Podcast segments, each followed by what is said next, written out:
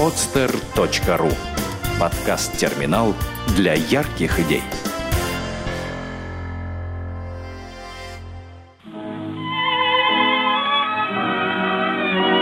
Дети войны. Подлинные истории. Хорошая память – залог счастливого будущего.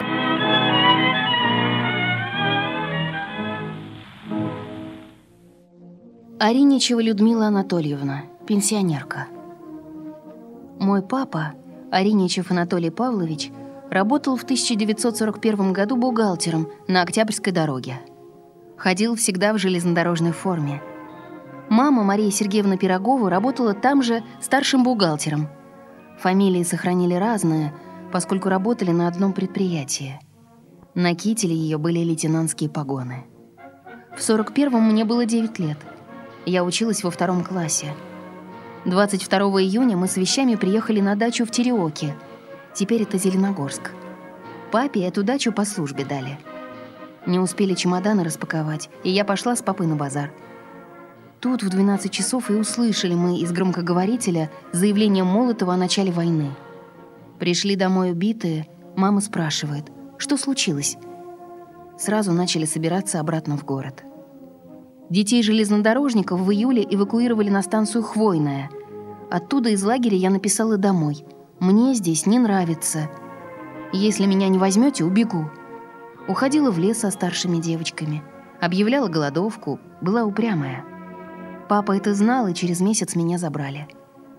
Угроза выезда с детьми осталась.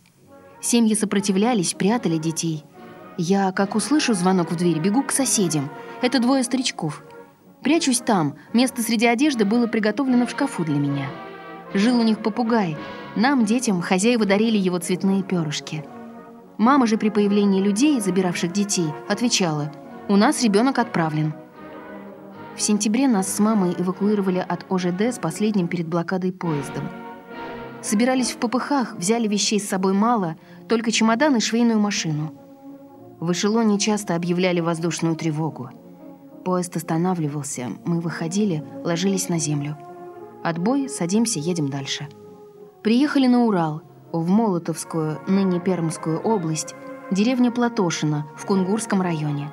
Природа замечательная. Сопки, речка Бабка. Мама работала счетоводом в колхозе, потом в госпитале, на лесоучастке. Паёк хлеба был 300 граммов.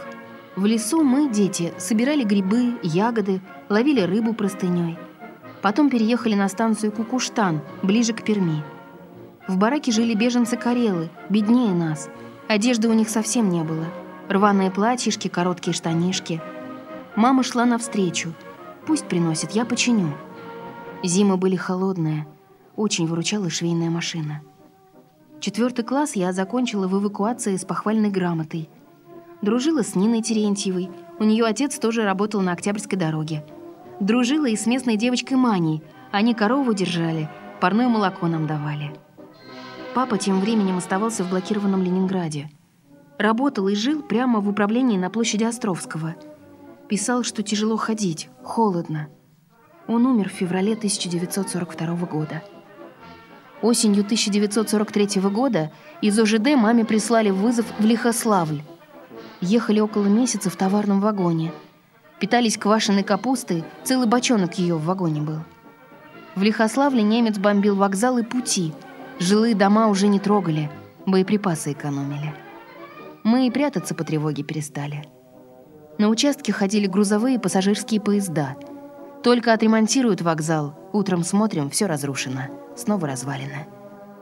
Мама работала главным бухгалтером военно-восстановительного поезда номер 7, ВВП-7, который возрождал к жизни пути и здания станции.